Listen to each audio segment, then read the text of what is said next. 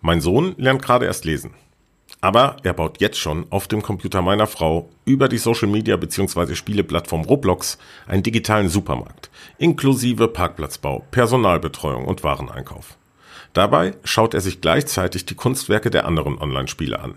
Natürlich kontrolliere ich genau, was er da macht, aber es macht für mich gleichzeitig Sinn, dass er auch lernt, mit dieser digitalen Realität umzugehen. Digitale Kompetenz scheint vergleichbar mit dem Erlernen einer Sprache, die er einfach sprechen wird. Ich mache von ihm ein Foto vor dem Bildschirm und schicke es meinen Eltern per WhatsApp. Hallo, ich bin Christian Klees vom Frimeso und ihr hört eine neue Episode von Die besten Jahre. Bei meinen Planungen für mein unternehmerisches Projekt merke ich, wie viele Menschen der zweiten Lebenshälfte bereits den Weg auf die sozialen Medienkanäle gefunden haben. Der Einfluss der sozialen Medien wird also nicht weniger, sondern im Gegenteil, er wird immer wichtiger. Das gilt vor allem auch für ältere Menschen und für Unternehmen, die diese Zielgruppen erreichen wollen. Warum man sich einer Präsenz auf den Social-Media-Kanälen nicht verschließen sollte und wie das erfolgreich und vor allem mit Spaß gelingen kann, bespreche ich mit dem Social-Media-Berater Josef Franke. Von ihm habe ich im Übrigen auch das Bild entnommen, digitale Kompetenz als Sprache zu begreifen.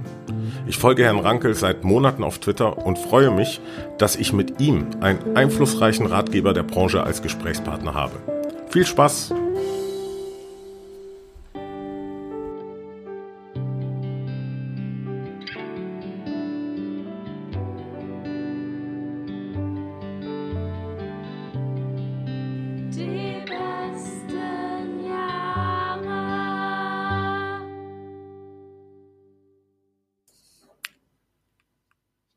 Hallo, Herr Rankel.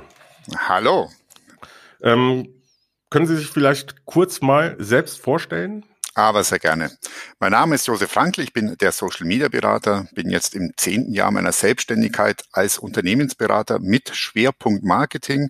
Ich komme aus dem Marketing, bin aufgewachsen im Performance-Marketing, äh, im Versandhandel oder auch bei internationalen Verlagen, also lange Jahre umsatzverantwortlicher Marketingleiter in verschiedensten Unternehmen, wie zum Beispiel Konrad Elektronik. Reed Elsevier kennt man nicht so in, in Deutschland, aber ist einer der, ich vergleiche es immer mit Bertelsmann oder Springer, nur viel größer, weltweit größter Fachverlag. Und dort habe ich eben auch Kontakt zu Social Media bekommen, in den Anfängen gelernt, was Social Media bedeutet, ähm, was es ist, bin dort dann umgestiegen in Social Media zu einer Zeit, als man sich nicht ausbilden konnte, sondern man musste eben Learning by Doing. Das schafft man ganz gut, wenn man einen guten Marketing-Hintergrund hat. Und bin dann irgendwann selber auch direkt als Dozent eingestiegen und versuche jetzt mein Wissen dort auch weiterzugeben. Ich habe, ja? Ja, nee, ich wollte nur bemerken, dass Sie äh, wahrscheinlich dann doch auch eine Karriere sowieso in Media, Publishing auch, ja. Das kommt ja noch dazu. Also die, der Verlagshintergrund tut ja. mir natürlich auch gut, gerade wenn es um Publishing und Veröffentlichungen geht, äh, habe ich natürlich auch einen guten, guten Hintergrund. Ich sage immer, ich habe ähm, zwei große Vorteile, wenn es um, um meinen Beruf geht. Ähm, ein, einer der Vorteile ist, äh, ich ähm, spreche zwei Sprachen.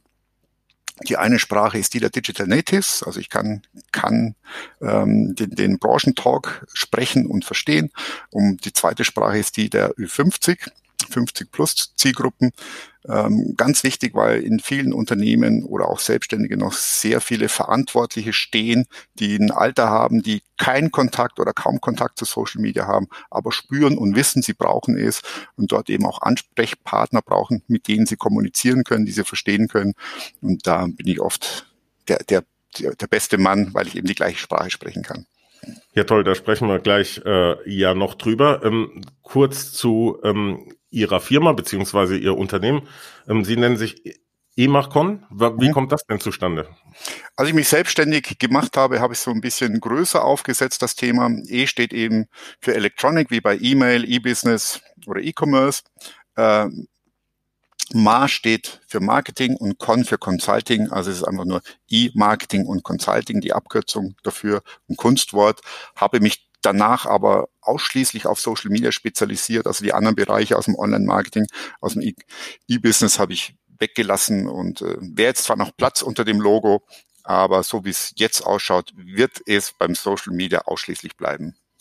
Ja, Sie treten ja auch äußerst erfolgreich, das habe ich schon in der Einführung äh, gesagt, ähm, als Social Media Berater auf, haben ähm, sehr viel Erfolg auch auf Ihren Konten. Also ich bin ja zum Beispiel ein Follower von Ihnen, äh, lese sehr gerne ähm, die Nachrichten, die Sie ähm, mitteilen. Ähm, jetzt würde ich gerne mal wissen, so ganz laienhaft, wie, wie, wie darf ich mir so einen normalen Arbeitsalltag im Bezug auf Ihre Arbeit vorstellen? Ähm, weil Sie haben ja doch trotzdem, dass sie das begrenzen auf Social Media, ein Riesenfeld, was sie da zu bearbeiten haben und auch viele Dienstleistungen. Tatsächlich. Ähm, normaler Arbeitstag ist sehr abwechslungsreich, sehr bunt, in verschiedensten Branchen mit, mit verschiedensten Anforderungen, Social Media. Also ich sage immer, ein Social Media Manager muss ja eine Wollmilchsau sein, eine eierlegende, weil man braucht Fähigkeiten aus dem Marketing, analytische Fähigkeiten, äh, wenn es um Schalten von Werbung geht. Äh, man muss sprechen können, man muss Videos aufnehmen können, man muss kreativ sein, ähm, man muss konzeptionell denken können, man muss sogar texten können. Also da steckt unwahrscheinlich viel drin in so, so einem Anspruchsfeld und das macht das Ganze auch ähm, sehr abwechslungsreich. Und wenn man dann noch in den verschiedensten Branchen, auf den verschiedensten Plattformen unterwegs ist, dann ist es schon sehr bunt. Ja. Und Ihre Kunden, also Sie sind in München, mhm. ähm, Ihre Kunden sind überall ähm, quasi beheimatet. Also da gibt's keine äh, regionale Begrenzung oder wie darf ja, in, in, München bin ich natürlich äh, sehr viel aktiv. Ja, ich habe, äh, mhm. weil ich eben auch Präsenzseminare gebe, die, die, die meine eigenen gebe ich natürlich hauptsächlich in München, habe aber auch eine Seminarreihe mit dem Texterclub aus Augsburg, die ist deutschlandweit. Ähm, ich doziere auch ähm, in, in Südtirol, im, in der Lichtenburg, in okay. Nals bei Bozen. Da habe ich ein festes Programm. Also ähm, für Inhouse Seminare werde ich überall gebucht. Also da, also hauptsächlich in Deutschland, manchmal auch englischsprachig, aber eher selten. Aber deutschlandweit für Inhouse-Seminare oder für, für Seminare, wo ich gebucht werde. Ich sag mal so klassische Facebook- oder Social-Media-Seminare, die gibt's auch in anderen Städten. Da gibt's auch Platzhirschen, die dort gut vertreten sind. Ähm, aber Spezialseminare wie Social-Media-Texten, die gibt's nicht überall. Und da fahre ich dann auch oder tingle dann auch durch die, durch die deutschen Großstädte. Mhm. Ähm, vielleicht jetzt auch noch zur Einführung schnell ein kleines Experiment, wenn das geht. Ich würde gerne, dass Sie mal vielleicht ein paar Worte in ganz kurzen Worten ähm, die einzelnen Plattformen, nicht alle, aber die bekanntesten umschreiben. Ich gebe Ihnen einfach ein Stichwort von der Plattform und Sie sagen, was ähm, Ihnen dazu einfällt. Ist das in ja. Ordnung? Ja, klar. So, Twitter. Twitter steht für Relevanz. Oh, okay. LinkedIn und Xing ja, klassisches Business Marketing, ja, Social Selling, äh, Employer Branding, Social Recruiting, äh, all die Themen, die dort stattfinden. Facebook? Für Reichweite, definitiv. Instagram? Ähm, emotionale Bildsprachen. Das war zumindest originär. Instagram ist ja stark gewachsen, gibt's mehr Funktionen, aber tatsächlich ist das ein kreativer Pool oder das ist der Ursprung. Äh, Ideen und emotionale Bildsprache. Pinterest? Ist, äh, kann man schön sagen, auf Pinterest habe ich die Bilder, die mir gefallen und nicht, äh, die, die Selfies sind auf Facebook und auf, auf Pinterest sind die Bilder, die mir gefallen. Hauptsächlich ist Pinterest eine Traffic-Maschine für Online-Shops mit Zielgruppe Frauen. Mhm. Snapchat? Ähm, habe ich nicht mehr auf dem Schirm. Für mich ist Snapchat mhm. so, so ähm, Zweitmarke, kann man mit Instagram gut abdecken. Snapchat meldet zwar immer noch fantastische Zahlen oder wieder Wachstumszahlen, aber hauptsächlich in USA, in Deutschland ist das nicht spürbar oder nachvollziehbar. Also ich habe Snapchat nicht mehr äh, in der Empfehlung oder im Fokus. Okay, TikTok darf natürlich nicht fehlen.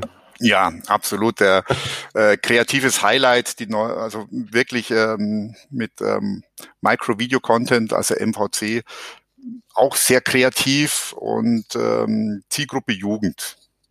Ja, jetzt äh, als letzte Plattform, ähm, da lese ich eher drüber, als dass ich das selber schon so richtig probiert habe, aber Reddit.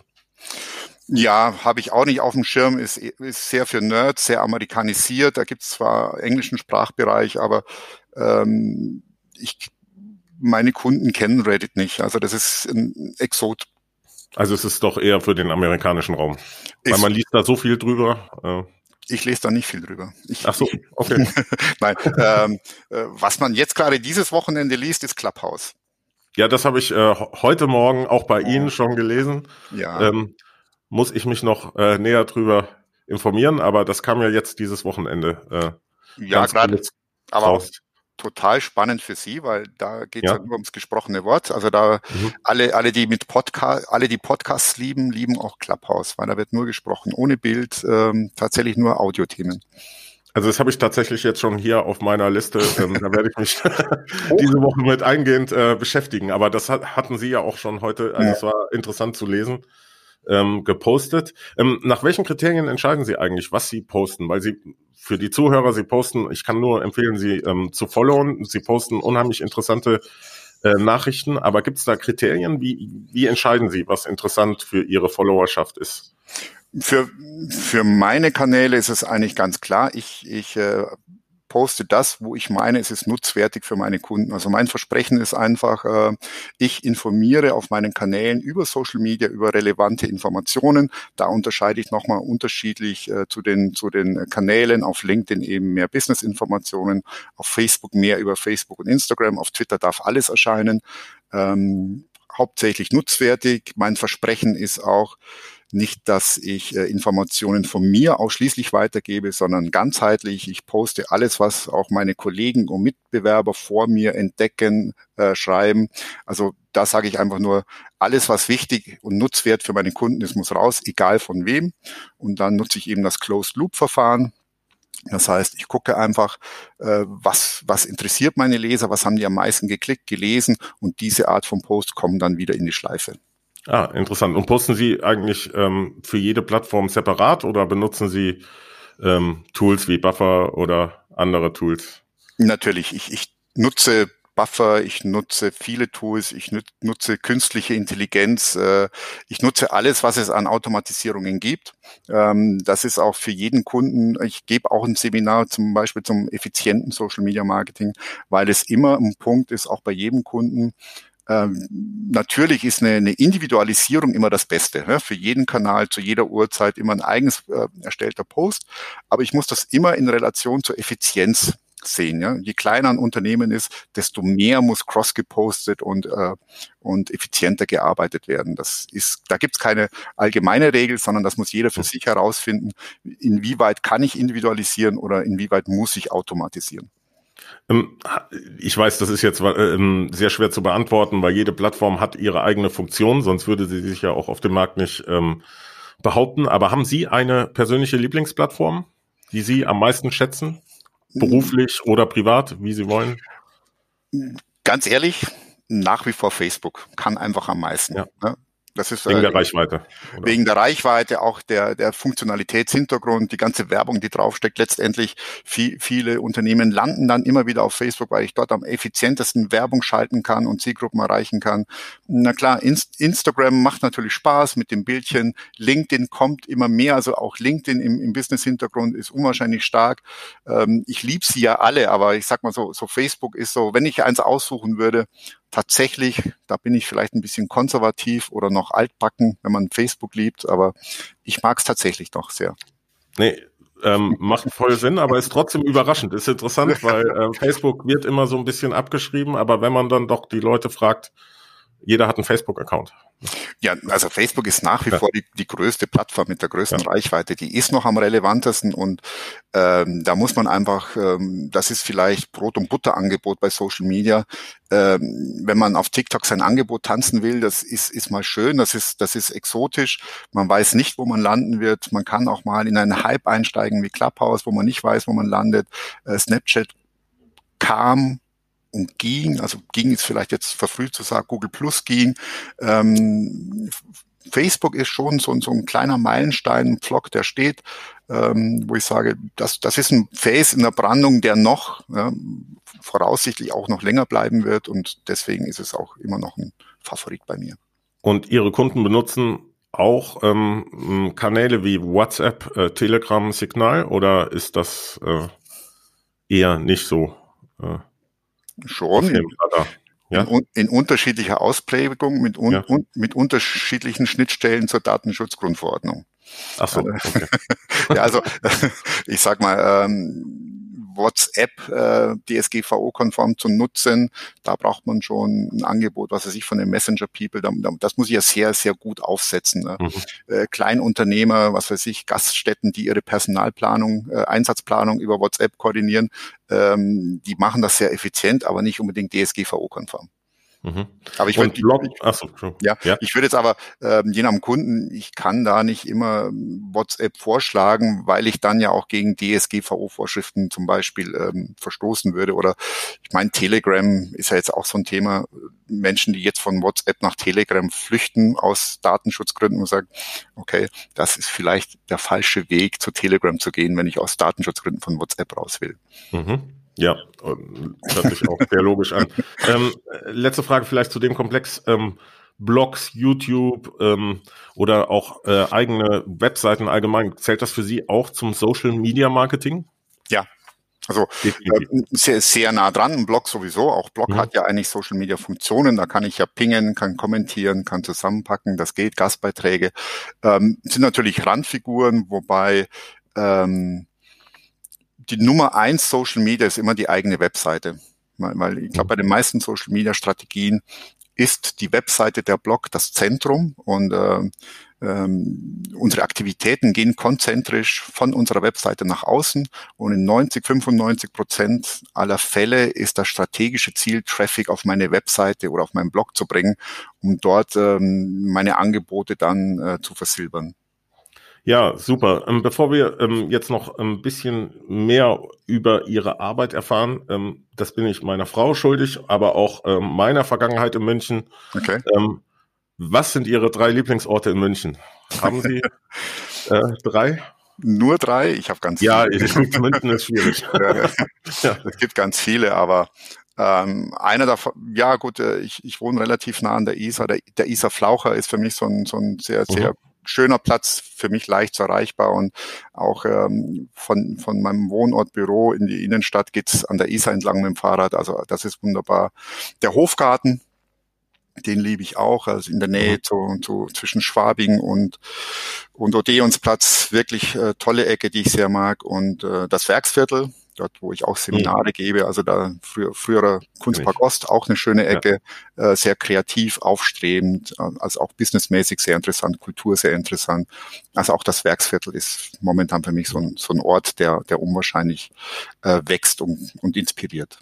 Ja, ich habe ja meine Frau in München kennengelernt, äh, Münchnerin, ah. also insofern eine echte Münchnerin, ja, schön. Ja, ja ähm, in der Schweiz geboren, aber doch eigentlich echte Münchnerin, ähm, okay. äh, doch da aufgewachsen. Also Insofern eine Stadt, die wir beide lieben und schätzen.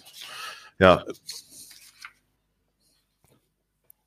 Also eine Aufgabe dieses Podcasts sollte ja auch sein, Menschen, die ähm, noch nicht auf Social Media aktiv sind, beziehungsweise nicht sehr aktiv sind, weiter ähm, dafür zu begeistern. Ähm, warum tun sich viele Menschen, vor allem Menschen, die jetzt nicht ganz jung sind, ähm, mit ihren eigenen Social Media Auftritten schwer? Gibt's da hm, kommt. Ich meine, Ausnahmen bestätigen natürlich die Regel. Es gibt natürlich auch viele Ältere, die aktiv sind, aber so generell, wenn man in die Gesellschaft reinhorcht. Ja, am Anfang gibt es natürlich unwahrscheinlich viele Berührungsängste mit Social Media. Also gerade, ich meine, vor zehn Jahren, als das so angefangen hat, ähm, klar, da gab es diese Horrorgeschichten, Geburtstagspartys, äh, Hauspartys, die dann überlaufen waren.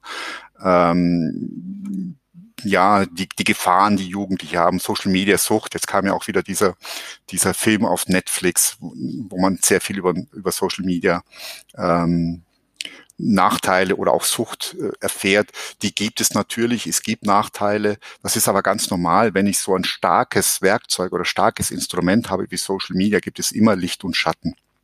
Und gerade wenn ich neu bin, äh, wenn ich älter bin, nicht mit dem Internet aufgewachsen bin, gibt's da natürlich Berührungsängste und es gibt Momente, wo ich mich eben rantasten muss. Aber den älteren Menschen kann ich immer so ein bisschen beruhigen und kann sagen, und unsere Vergangenheit ist analog, da kann nicht so viel passieren. Ähm, Gefahr ist ja oft auch bei den Jugendlichen, die, die viel posten, was eigentlich nicht auf Social Media soll. Ähm, dass da natürlich 16-Jähriger, der nicht weiß, dass er in zehn Jahren Bürgermeister ist oder Rechtsanwalt, äh, dass dort eine digitale Vergangenheit gibt, die, die er vielleicht später irgendwann mal bereut. Uns Älteren passiert das eher weniger, weil die Vergangenheit analog ist. Es gibt Themen wie Fake News, Filterblase, ähm, ja, viel, viele, viele Risiken sind da natürlich unterwegs. Wobei ich auch Älteren auch immer sage, gerade wenn es oder auch Unternehmern, die neu reingehen, manchmal schicke ich einen Kunden weg und sage einfach, ähm, jetzt geh erstmal drei Monate privat auf Facebook oder Co. Ähm, saug einfach rein, sprich mit deinen Kindern, wenn du welche hast, äh, ähm, nimm einfach mal den Geschmack auf, äh, tauche ein. Und dann gibt es ja die verschiedenen Stufen von Social Media. Ähm, ich kann einfach nur mal Account haben, erstmal ein bisschen hören, was wird so gepostet, ähm, dann kann ich mal anfangen zu kommentieren und mich weiterarbeiten, um irgendwann auch mal äh, vielleicht sogar einen Post verfassen. Da gibt's ja keinen Druck, man muss ja nicht. Gibt's eiserne Regeln wie poste nichts, was du auch nicht ans schwarze Brett an deiner Schule oder am Gemeinderat hin, hinkleben würdest. Das sind so ganz einfache Regeln, ähm, die man die man befolgen kann und kommentiere einfach immer sachlich. Das ist ähm, in der Anonymität oder in der, in der vermeintlichen Anonymität geht man natürlich oft aggressiver in eine Diskussion rein. Das sind, das sind so Fehler, aber ähm, das kann man relativ schnell lernen. Und der zweite Tipp ist, geh mit einem Social Media Kanal rein. Kennst du einen, kennst du irgendwann alle. Also die mhm. Grundprinzipien von Schreiben, Teilen, Kommentieren. Ähm, jeder Kanal ist dann wieder ein Ticken anders, aber die Grundprinzipien habe ich ja dann irgendwann mal intus. Mhm. Und so muss ich mich einfach rantasten. Ähm, ich kenne viele Großeltern, die es lieben, wenn, wenn die Kinder mal im Ausland sind, auch über, über FaceTime oder über einen Videochat plötzlich mit ihren Enkeln sprechen zu können. Also irgendwann überwiegen dann auch die Vorteile ähm, WhatsApp ist auch genial, weil ich glaube, wir haben über 60 Millionen Nutzer, aktive Nutzer in Deutschland auf WhatsApp. Das sind, äh, wenn, wenn viele sagen, ich mag kein, kein Social Media, sage ich, hast du WhatsApp? Ja. Dann sagt er, du bist ja schon mittendrin. also äh, das, äh, ja. ja. aber auch, auch WhatsApp, du kannst da den Status posten, du hast Gruppen, ja. ja das sind ja, das sind ja alle schon sehr starke Social Media Funktionen. Also mhm. äh, jeder Verein, äh, Kegelverein, jede, jede Nähgruppe, organisiert sich über eine, über eine Facebook-Gruppe. Also es ist ja absolut Standard geworden. Aber das sind ganz normale Social oder ganz wichtige, rudimentäre Social-Media-Funktionen. Und die meisten können schon Social Media, ohne es zu wissen. Ja, das denke ich auch. Ähm, Sie hatten auch eben in der ähm, Anfangsphase von unserem Gespräch ähm, darüber gesprochen, dass ähm, Sie die Sprache auch der Ü50 äh, äh, in den Firmen, der Entscheidungsträger, viele Entscheidungsträger sind über 50 ja. sprechen. Ähm, ich würde jetzt gerne mal von der anderen Seite aus ähm, fragen, ähm, es gibt ja viele Industriezweige, die sich vor allem auf ältere Kunden fokussieren, sei es irgendwelche Modefirmen äh, oder ähm, Beauty-Produkte oder auch ähm, Kreuzfahrten zum Beispiel. Erreichen diese Firmen auch ältere Kunden ähm, via den Social-Media-Kanälen oder ist das dann eher noch auf traditionelles Marketing beschränkt? Auch, sage ich mal, natürlich, wir haben es jetzt gesehen, Adler Modemärkte, die Insolvenz anmelden, mhm. weil die eben kein Online-Produkt auf, auf die oder kein Online-Shop auf, de, auf, den, auf den Boden bringen, weil sie die Zielgruppe dort nicht haben. Ähm, natürlich tun sich diese Anbieter mit älteren Zielgruppen schwerer. Ähm, trotzdem gibt es keinen Weg an Social Media vorbei. Zum einen, weil die älteren Zielgruppen immer kompetenter werden, was äh, Social Media ist. Also mein Facebook hält die Reichweite, obwohl die Jungen einfach flüchten. Ja, die mhm. bis 30 Jahren sind ja kaum mehr vorhanden auf Facebook. Trotzdem bleiben ja die Reichweiten bestehen. Das passiert dadurch, weil die Älteren eben nach wie vor Facebook äh, neu überfluten. Also ähm, wir haben dort eben auch einen hohen Altersdurchschnitt bereits auf Facebook.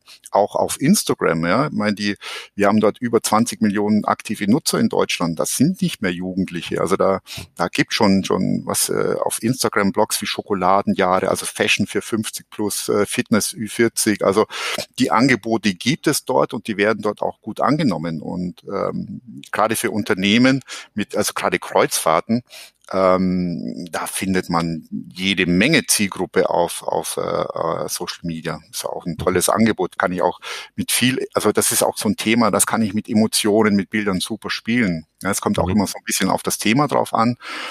Und äh, solche Unternehmen sollten tunlichst jetzt anfangen, Social Media Strategien zu entwickeln Es gibt ja auch noch den biologischen Faktor. Ja, das heißt, jedes Jahr äh, sind äh, die, die Älteren ja eigentlich jünger. äh, ja, ja. die, die ganz Alten, die überhaupt nichts mehr mit Social Media äh, zu tun haben, sterben irgendwann weg. Das heißt, auch diese älteren Zielgruppen sind irgendwann Internet- und Social-Media kompetent. Das wird kommen. Das ist nur eine Frage der Zeit. Und das, da geht, geht kein Weg daran vorbei. Mhm. Oft, ähm, oft, oft sind wir tatsächlich äh, in jeder Branche in so einem Scheideweg. Ja, man weiß, äh, man braucht Social Media, aber die Angebote werden noch nicht so angenommen. Deswegen hakt das da manchmal. Aber durch diesen durch diesen Schatten muss man irgendwann durch, bis es irgendwann kippt und natürlich diese Angebote dann auch sehr sehr rentabel ist. Aber dies, diesen Zwischenstufe muss ich durchschreiten. Und es ist wahrscheinlich jetzt gerade genau der richtige Zeitpunkt, weil ähm, doch ja. immer mehr ähm, da sind, haben Sie ja, ja auch gerade ja. ähm, gesagt. Ich würde gerne mit Ihnen einen äh, ganz kleinen Exkurs in das Influencer-Marketing machen. Für jeden, der nicht ganz, also ich glaube, jeder kann sich was darunter vorstellen, aber ähm, ich habe mir mal eine Definition äh, herausgeschrieben für jemanden, der das vielleicht nicht weiß, von Herrn Professor Dr. Frank Deges. Also Influencer Marketing ist Planung, Steuerung und Kontrolle des gezielten Einsatzes von Social Media Meinungsführern, ähm, um durch deren Empfehlungen die Wertigkeit von Markenbotschaften zu steigern und damit auch das Kaufverhalten ähm, zu beeinflussen einfach nur für jemanden, der das vielleicht nicht kennt. Ähm, jeder hat aber schon von Influencer Marketing gehört. Haben Sie auch was damit zu tun beruflich? Influencer Marketing? Beraten Sie auch äh, Kunden? Äh, ähm, hey, ich kenne da jemanden, der könnte ein guter Markenbotschafter sein für Ihre Marke? Oder machen Sie das eher nicht? Doch, sogar auf zwei Seiten. Also ich äh, betreue Influencer. Also ich habe mhm. Influencer, die ich von auf der einen Seite betreue.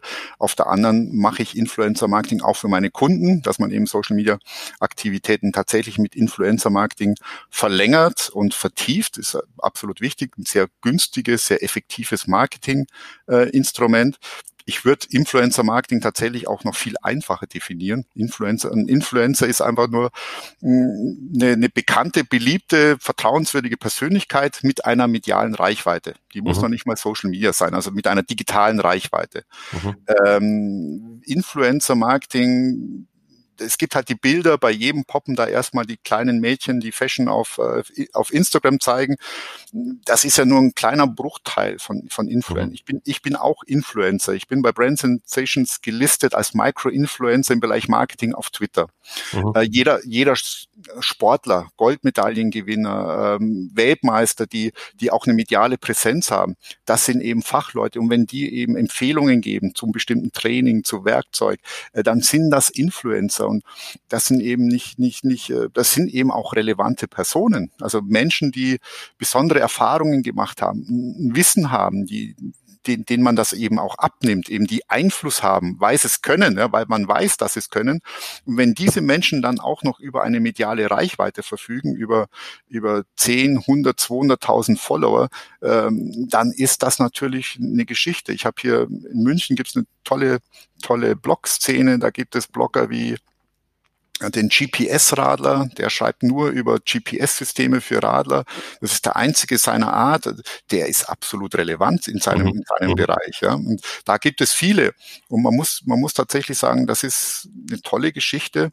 Aber selbst die, die Fashion-Leute auf, auf Instagram, ähm, wenn dort tolle Frauen, hübsche Frauen, die gut fotografieren, guten Content bearbeiten können, wenn die 100, 200.000 Follower haben und dann für 5, 10.000 Euro äh, Posts für Modemarken machen, dann sind 10.000 Euro für so eine Modemarke ein Schnäppchen wenn man mhm. bedenkt, mhm. dass die einen Modefotografen buchen müssten, Models einstellen, ein Fotoshooting über ein, zwei Tage, wenn möglich noch irgendwo in Kapstadt, um dort schönes Wetter zu haben und dann in Hochglanzzeitschriften diese Werbung zu schalten.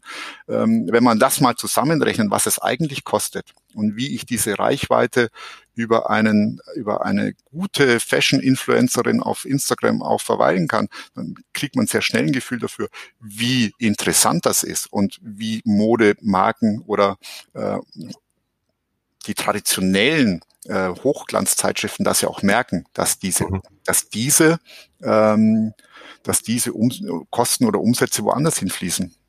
Mhm. Ja, ähm, ich kann das nur bestätigen. Sie sind tatsächlich, also für mich zumindest ein Marketing-Influencer im, im Bereich äh, Twitter. Ähm, ich würde äh, gerne hier aber trotzdem äh, noch mal ganz kurz fragen. Ähm, wie sehen Sie denn die Zukunft allgemein für das Influencer-Marketing? Es gab ja auch ähm, negative, im Englischen sagt man Connotations, negative, ähm, äh, eine negative Meinung, die sicherlich unberechtigt ist, aber die trotzdem da war. Ähm, wie wird sich das entwickeln? Wird sich das weiter ähm, ähm, entwickeln in eine mehr seriöse Richtung? Damit meine ich nicht, was tatsächlich abläuft, sondern was in den Köpfen von den Menschen abläuft, oder ähm, bleibt das so? Nein, es ist ja absolut seriös. Es ist absolut ja, seriös. Genau. Es gab, es gab ähm, mal diese Nebenerscheinungen, nämlich, ich sag mal, die, die zweite Welle auf Instagram von den Jungen, die von, von Influencertum gehört haben, die äh, das schnelle Geld riechen. Und äh, das war auch verbunden mit einer Zeit auf Instagram, wo es sehr viele Bots und Computerspider gab, wo, wo eben automatisiert äh, Follows äh, und Kommentare ähm, produziert werden. Da hat Instagram aber auch sehr aufgeräumt. Also da die, die, die, die diese Techniken sind ähm, eigentlich fast nicht mehr zu tun, mhm. weil, weil, weil Instagram dort auch Blockaden hat und, und bestraft und da sich auch kümmert.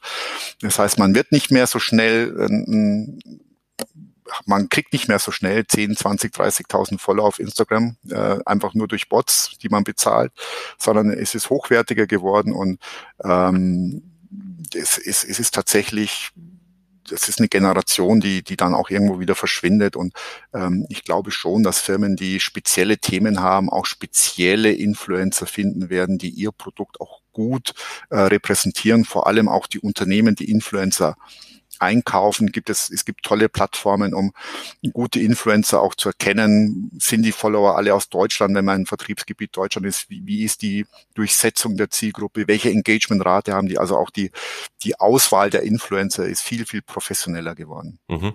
Ähm, mal eine ganz kleine äh, Frage zwischendurch. Wenn ich jetzt zum Beispiel zehn Follower auf Instagram habe, aber einen Follower auf äh, Twitter, das ist ja nicht derselbe. Äh, oder sagen wir zehn Follower auf Instagram, zehn Follower auf Twitter. Das ist ja ein bisschen unterschiedlich oder täuscht sich da mein Eindruck? Also man erreicht viel mehr Follower ganz schnell auf Instagram als zum Beispiel auf Twitter, weil vielleicht auch weniger da sind oder es läuft alles mehr zielgerichter ab oder täuscht da mein Eindruck? Das kann schon sein. Also ja. klar, wir haben, wir haben natürlich auf, auf Instagram ist mehr B2C, sind von Haus aus mhm. mehr Leute. Twitter ist mehr B2B. Aber unter Umständen kann ein Follower auf Twitter halt wesentlich mehr wert sein, wenn es der Chefredakteur einer bestimmten mhm. Zeitschrift ist, der es weiterleitet oder oder. Also ähm, das ist auch immer, wer ist meine Zielgruppe? Und äh, ich, ich, das ist jetzt einfach nur Anzahl Follower. Also schwierig zu messen, wollte ich damit fragen. Ist ja sowieso schwierig zu messen. Also man hat eine gewisse Anzahl von Follower, aber es kommt ja auch mhm. drauf an, wie ist die Engagement Rate und ähm, wie, wie sieht ähm, die Community quasi aus? Genau. Ähm, was steckt dahinter? Genau, ja. also immer der Unterschied, allein schon die erste Stufe ist meine Zielgruppe B2B oder B2C, also habe ich Endkunden oder Businesskunden. Ähm, allein da habe ich einfach schon mal eine, ein ganz anderes Volumen. Die B2Bler sind einfach immer weniger, klar. Gibt es eigentlich, ich habe mal irgendwann auf Twitter was gepostet, in China gibt es so ähm, schon Influencer-Schulen. Also da geht man äh, quasi hin und kann sich ausbilden lassen zum Influencer. Gibt es denn in Wahrheit eine Roadmap oder ist das alles auch genauso wie früher, äh, wenn man eine eigene Fernsehsendung hat oder so, äh, einfach nur abhängig von dem Publikum ähm, oder der Akzeptanz des Publikums? Ja, es gibt bei uns ja auch Influencer-Schulen in Berlin und also man kann sich dort auch schon über, über Lehrgänge, also ähm, rechtlichen Hintergrund, wie baue ich ein Media-Kit, also äh, da gibt es schon vieles, was ein Influencer lernen kann, auch wie Preisgestaltung, wie mache ich das? Und äh, klar bin KSK-pflichtig dann plötzlich als Influencer. Also da gibt es viele rechtliche Rahmen oder wann muss ich wie was mhm. als Werbung kennzeichnen. Also äh, es ist ein bisschen komplizierter geworden. Wenn ich alles richtig machen will, sollte man da auch irgendwann auch eine Ausbildung machen oder sich dort eben fortbilden. Es gibt ja auch Unternehmen, die Influencer ausbilden. Mhm. Ich ich glaube Otto oder es gibt einfach Leute, die sagen, die sich in ihren Unternehmen schon die Influencer ausbilden, sei es Corporate, es gibt ja auch noch die Corporate Influencer oder auch die Influencer, die eben nach außen tragen. Also das also wird das vielleicht ein Ausbildungsberuf, wo man äh, ähm, fängt jetzt schon an, einer zu werden, aber wird vielleicht dann hinterher so ein richtiger Ausbildungsberuf? Ausbildungsberuf sehe ich noch nicht, aber zumindest eine Ausbildung oder eine mhm. Schulung, es ist eine berufliche Weiterbildung mhm. auf alle Fälle. Okay. Ähm, jetzt noch ähm, vielleicht ganz kurz zum Thema Selbstständigkeit. Also die Wirtschaft entwickelt sich eindeutig und das bestätigt sich jetzt auch durch die Covid-Krise ähm, die den ganzen Prozess noch ähm, beschleunigt, dass die Menschen immer mehr oder viele Menschen immer mehr selbstständig werden. Also die abhängige Arbeitsverhältnisse, die Anzahl zumindest, ähm, wird sich wahrscheinlich etwas reduzieren und gleichzeitig wird die Selbstständigkeit höher gehen. Also zumindest ist das so, was man äh, liest von Wirtschaftsforschern und so weiter und was man auch im Übrigen, also ich zumindest in meinem Umfeld auch so wahrnehme. Ähm, das ist für viele ähm, natürlich erstmal ähm, schwierig, weil man gewohnt ist, im abhängigen Arbeitsverhältnis zu arbeiten. Aber für viele ist es auch äh, äh, eine Sache, wo es äh, tolle äh, neue Möglichkeiten gibt. Ähm, ich stelle mir immer die Frage, wenn diese Menschen dann für sich ähm, aktiv werden auf Social Media, ist es besser, dass sie einfach ihre Marke oder ihr Produkt in den Vordergrund stellen oder den Menschen ähm, der dieses Produkt quasi an den Mann bringen will. Macht das Sinn? Also zum Beispiel ähm, eine Marke wird mehr, followen mehr Leute eine Marke oder followen Leute mehr den Menschen, der diese Marke ähm, vertritt? Hm, salomonische Antwort. Also bei Menschen wie mir, wenn, wenn ich auch das Produkt bin, also wenn ich Berater bin, dann ist es natürlich der Name. Ja, äh, wenn das Produkt, wenn ich selbstständig bin und mein Produkt bin nicht ich selber, sondern ich habe ein Produkt, dann kann es natürlich die Marke sein, die, die das Produkt besser visualisiert oder besser zum Verstehen gibt. Aber ähm, alles, was Coaching, alles, wo, wo, der, der Mensch im Vordergrund steht, als Berater, Coach, Trainer, ähm, dann ist natürlich der Name im Vordergrund zu stellen. Also es, es gibt keine Regel, dass man ähm, äh, da pauschal sagen könnte, ich als Mensch äh, präsentiere mich eher als äh, meine Marke, sondern das ist irgendwie so in der Mitte anzusiedeln. Ja gut, auf Social Media ist Emotionen und der Mensch, also auch, auch wenn ich eine Marke bin, will man ja auch die Menschen hinter der Marke sehen. Das ist immer auch emotional mhm. begleitet, also das gehört immer dazu. Aber ähm, die Frage, die Sie gestellt haben, ist ja eine marketingtechnische Name. Stelle ich einen Namen in den Vordergrund oder eine Marke? Da stehen natürlich auch viele rationale ähm, Gründe dann im Hintergrund muss ich Menschen hinter der Marke austauschen? Ja, will ich das mal, will ich so ein Unternehmen mal verkaufen? Will, habe ich eine Exit-Strategie? Da stehen natürlich viele andere äh, Entscheidungsgründe dahinter. Ähm, nicht nur, was wirkt am besten auf Social Media. Das, das ist auch nicht wirklich eine Social Media Frage, sondern eine unternehmerische Frage. Mhm. Wie, wie nenne ich mein, wie nenne ich mein Unternehmen? So vielleicht abschließend, ähm, könnten wir ja mal kurz äh, ähm, über die Trends und Entwicklungen des Social Media Marketings äh, diskutieren. Ähm, beziehungsweise nicht nur Social Media Marketing, auch breiter gesellschaftlich. Also gerade jetzt äh, in den letzten Wochen ist ja deutlich geworden, dass viele ähm, sich ähm, generell über die sozialen Netzwerke informieren, ähm, auch ihre Meinung teilen. Ähm, gerade ähm, in Amerika ist das ja auch ein großes Thema. Ähm, Menschen werden beziehungsweise ähm, Meinungsträger werden von Plattformen verbannt. Gleichzeitig ähm, gibt es dann ähm, neue Plattformen, die es vorher so noch nicht gab. Die werden auch wieder verbannt. Ähm, meine Frage ist generell, ähm, in der Meinungsvermittlung, in der Wissensvermittlung ähm, wird ähm, Social Media ja wahrscheinlich immer eine größere Rolle spielen. Also ich sehe das auch bei mir im Übrigen, dass ich teilweise gar nicht mehr die Zeitung lese, sondern einfach nur die Zeitung followe mhm. und die mir dann diese Nachrichten über Social Media transportiert. Mhm. Wie sehen Sie das in der Zukunft? Überhaupt mit Medien, Informationsvermittlung?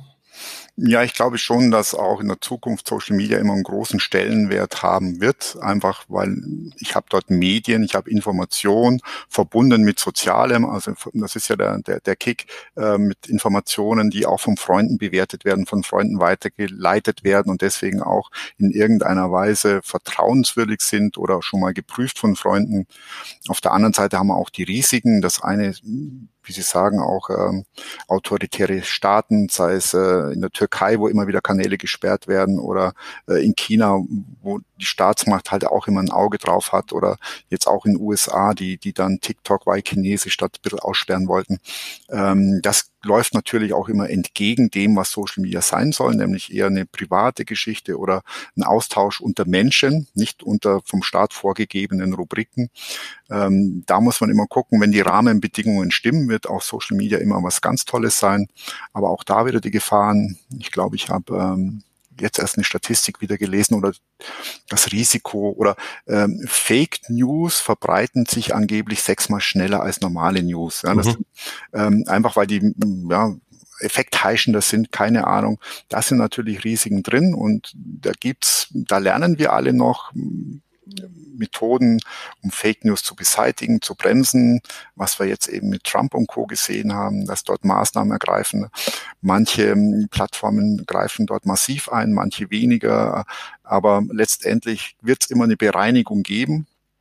Und da ist ja jetzt in den letzten Tagen sehr viel passiert von Plattformen, die gelöscht wurden, von oder zumindest aus den aus den Download-Shops genommen wurden oder einfach gesperrt worden oder Profile gesperrt worden. Aber mh, hm, es wird immer eine Bereinigung geben und ähm, was da am Ende rauskommt, das ist, glaube ich, nicht in der Hand von Social Media, sondern von den autoritären oder von den Staatsmachten, die dann letztendlich die, die Rahmenbedingungen stellen. Mal demokratischer, mal weniger demokratisch. Aber es ist ja trotzdem interessant, ähm, auch ähm, für die Social Media Industrie im Generellen, dass ähm, zum Beispiel jetzt bei, äh, gerade auch bei so allgemeinen Sachen wie Politik und so weiter, es doch jetzt so neue Plattformen gibt, die auch eine politische Richtung schon direkt als Konzept drin haben. Also Parler ähm, nennt sich zwar ähm, ähm, Freiheit, äh, ich weiß jetzt, ich kenne jetzt nicht den, die Tagline, aber äh, Freiheitsplattform, aber in Wahrheit treffen sich da konservative Kräfte.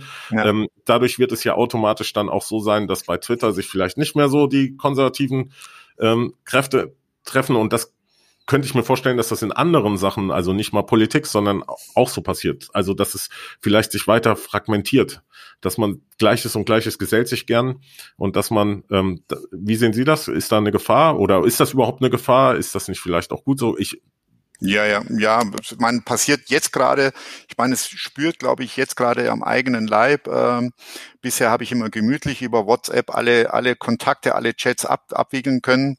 Plötzlich will alle Welt äh, in jeder Gruppe, die man ist, wird plötzlich entschieden, Signal. abgestimmt, äh, will ich auf Signal, will ich auf Streamer, will ich auf Telegram.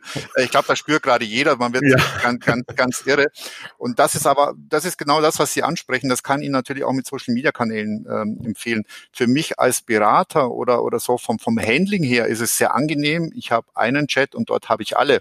Und nicht, dass ich die Freunde auf Signal, äh, diese Gruppe dann auf Streamer, das macht es natürlich nicht unbedingt einfacher. Ja. Mhm. Und ähm, dann sind immer wieder Leute, die, die dann, was weiß ich, sich auf Telegram. Äh, Telegram ist jetzt auch wieder so ein Beispiel. Es ist in irgendeiner Weise auch sicher, aber nicht nach Datenschutzgesichtspunkten, sondern äh, Telegram ist halt sicher, weil dort äh, russische Besitzer, die sich, äh, die irgendwo anonym irgendwo mhm. äh, sich aufhalten und äh, die halt garantieren, okay, alles, was du dort schreibst, wird nie eine Staatsmacht lesen können. Ja? Das ist, mhm. ähm, das ist eben auch der Nährboden für für Terroristen, für, für alles, was auch so im Graubereich unterwegs ist. Ja je nachdem, wie man sicher definiert. Also ich bin dann auf Telegram, es ist zwar datenschutzmäßig über, überhaupt nicht sicher, dafür weiß ich, dass kein, kein NSDA oder äh, irgendwelche Staatsmacht das lesen werden. Hm, hm. Brauche ich das? Also keine Ahnung. Also da muss man einfach selber auch festlegen, wo wo meine Schwerpunkte oder meine Prioritäten liegen. Aber generell halte ich es halt für gefährlich, wenn sich diese ganze, wenn sich zu sehr zersplittert, gerade jetzt für meinen Beruf als Berater, wenn es viele, viele kleine Splitter gibt, ist es äh, auch für, für unternehmerisches Arbeiten in den sozialen Plattformen schwieriger. Ja, ja es ist vielleicht bunter und schöner, die Vielfalt, ja, ich kann auf die Plattform gehen, wo ich Lust habe, die mehr grün ist, die andere ist mehr blau, die andere ist mehr lila. Ähm, kann natürlich schöner sein für den Nutzer, fürs fürs wirtschaftliche, fürs unternehmerische habe ich halt nicht mehr die die die habe ich ja nicht mehr ganz klar die großen, wo ich sage, da musst du hin, da habe ich alle mhm. und es äh, mit vielen kleinen Splittern wird es halt auch aufwendiger. Mhm. Ja, ähm, ja äh, wie, wie sehen Sie überhaupt ähm, mal generell, ähm, jetzt wo wir so langsam zum Schluss kommen, äh, das Social Media Marketing im Vergleich zu den anderen traditionelleren Marketing ähm, Feldern. Welchen Stellenwert werden Sie dem einräumen? Wir gehen beide wahrscheinlich davon aus, dass es weiter steigen wird, aber können Sie da vielleicht ein paar Sätze zu sagen? Ja, ich, wie gesagt, ich glaube, dass es steigen wird. Ähm, es wird nach wie vor immer mehr Social Media Ads auch ausgespielt. Auch das, das, das, mein, das das äh, organische Wachstum oder das organische Arbeiten wird vielleicht nicht mehr so den Stellenwert haben. Das Unternehmen muss dann auch immer wieder Geld, also wie auf Facebook Geld in die Hand nehmen, um Reichweite zu kaufen. Das wird definitiv kommen. Allerdings wird es auch immer weniger sein wie in den anderen traditionellen äh, Reichweiten. Ähm, klar, ich meine, ich glaube, letztes Jahr war zum ersten Mal, dass in der Altersgruppe unter 30 mehr TV oder mehr Bewegbild auf Internetplattformen gesehen werden als im klassischen Fernsehen. Also auch da, auch in den ist ja nicht nur äh, Konkurrenz zu, zu gedruckten Nachrichtenmedien oder Zeitschriften oder Büchern, sondern auch Bewegbild, was ja TV war einmal so der Klassiker, das Medium Nummer eins, ähm, wo wir weggehen, was in Social Media wandert, Radio wandert in den Podcast, jetzt kommen solche Sachen wie Clubhouse. Also man merkt ja, die Mediennutzung geht ja in allen Bereichen in, in, äh, in den Bereich Social Media immer stärker und ähm, klar, wir haben irgendwo noch Kinowerbung, wir haben Plakatwände, wir haben Taxibeklebung, wir haben dann noch Anzeigen in den Wochenblättern.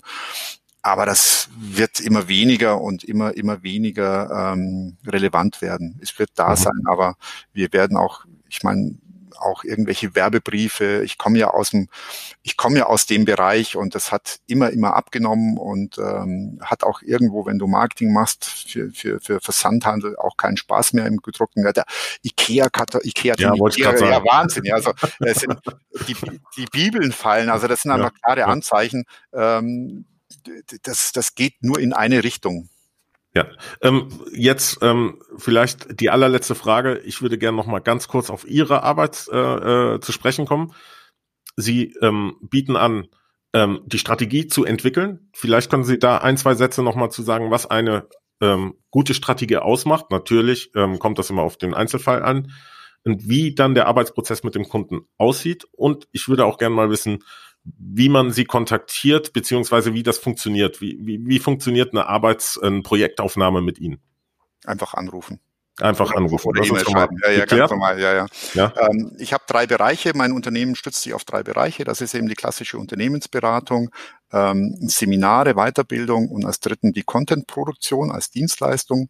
Äh, der Einstieg ist in der Regel die Strategieberatung, die, die idealerweise mit einem Workshop beginnt, wo man mit dem Kunden zusammensitzt und in die Tiefe geht, einfach mal die Zielgruppe definiert, die Ziele definiert, daraus entwickelt, welche welche Plattformen man belegen will.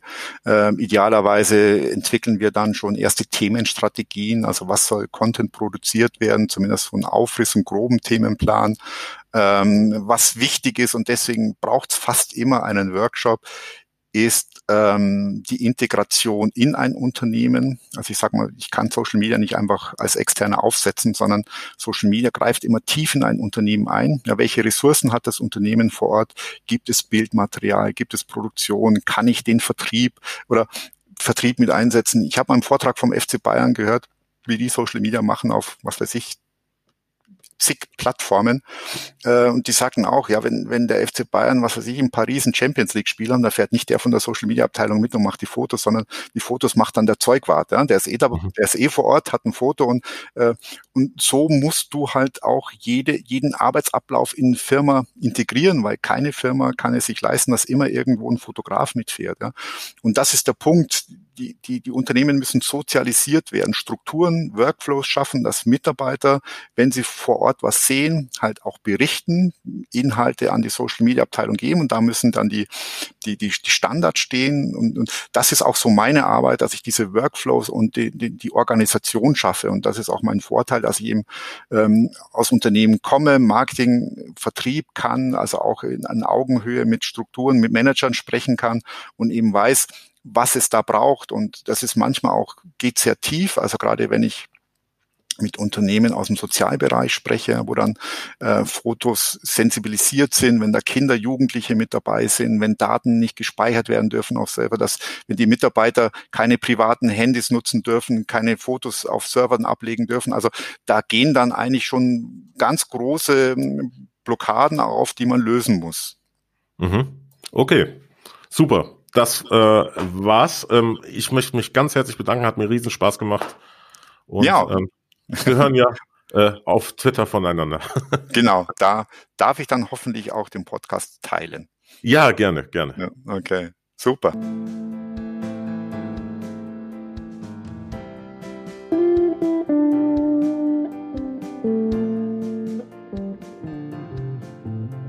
Ich muss sagen, dass es mir ähm, auch ganz persönlich sehr viel Spaß gemacht hat, mit Josef Frankel über die Welt der Social Media äh, zu diskutieren. Er verfügt tatsächlich über einen unglaublich großen Sachverstand im Bereich des Social Media Marketings. Und ich hatte auch schon erwähnt, dass ich ihn auf verschiedenen Kanälen folge. Aber ich kann auch durchaus empfehlen, auf seiner Homepage, den Link findet ihr unten, emacon.de, sich insbesondere mal seinen Blog anzuschauen. Dort findet ihr eine Vielzahl von interessanten, kurz gehaltenen und informativ gehaltenen Artikeln zu den einzelnen Plattformen. Wirklich gut gemacht. Dort findet ihr, ähm, wie schon gesagt, auch alle weiteren Informationen, um mit den Social Media Berater in Kontakt zu kommen. Ähm, wenn ihr mit mir über den Podcast reden wollt, zum Beispiel, weil ihr Kritik, Themenvorschläge oder Anregungen habt, oder wenn ihr mit mir über mein Projekt Freemeso reden wollt, dann freue ich mich natürlich auch. Ähm, ihr findet alle weiteren Einzelheiten auf der Homepage von freemeso.com. Ich wünsche euch eine gute Zeit. Ich hoffe, das war hilfreich und hat euch geholfen, einen größeren Einblick in die Social Media Welt zu bekommen. Äh, traut euch, macht was draus. Es macht auf jeden Fall Spaß und wir hören uns dann bald wieder zu einer neuen Episode von Die besten Jahre. Bis bald und bleibt gesund. Euer Christian.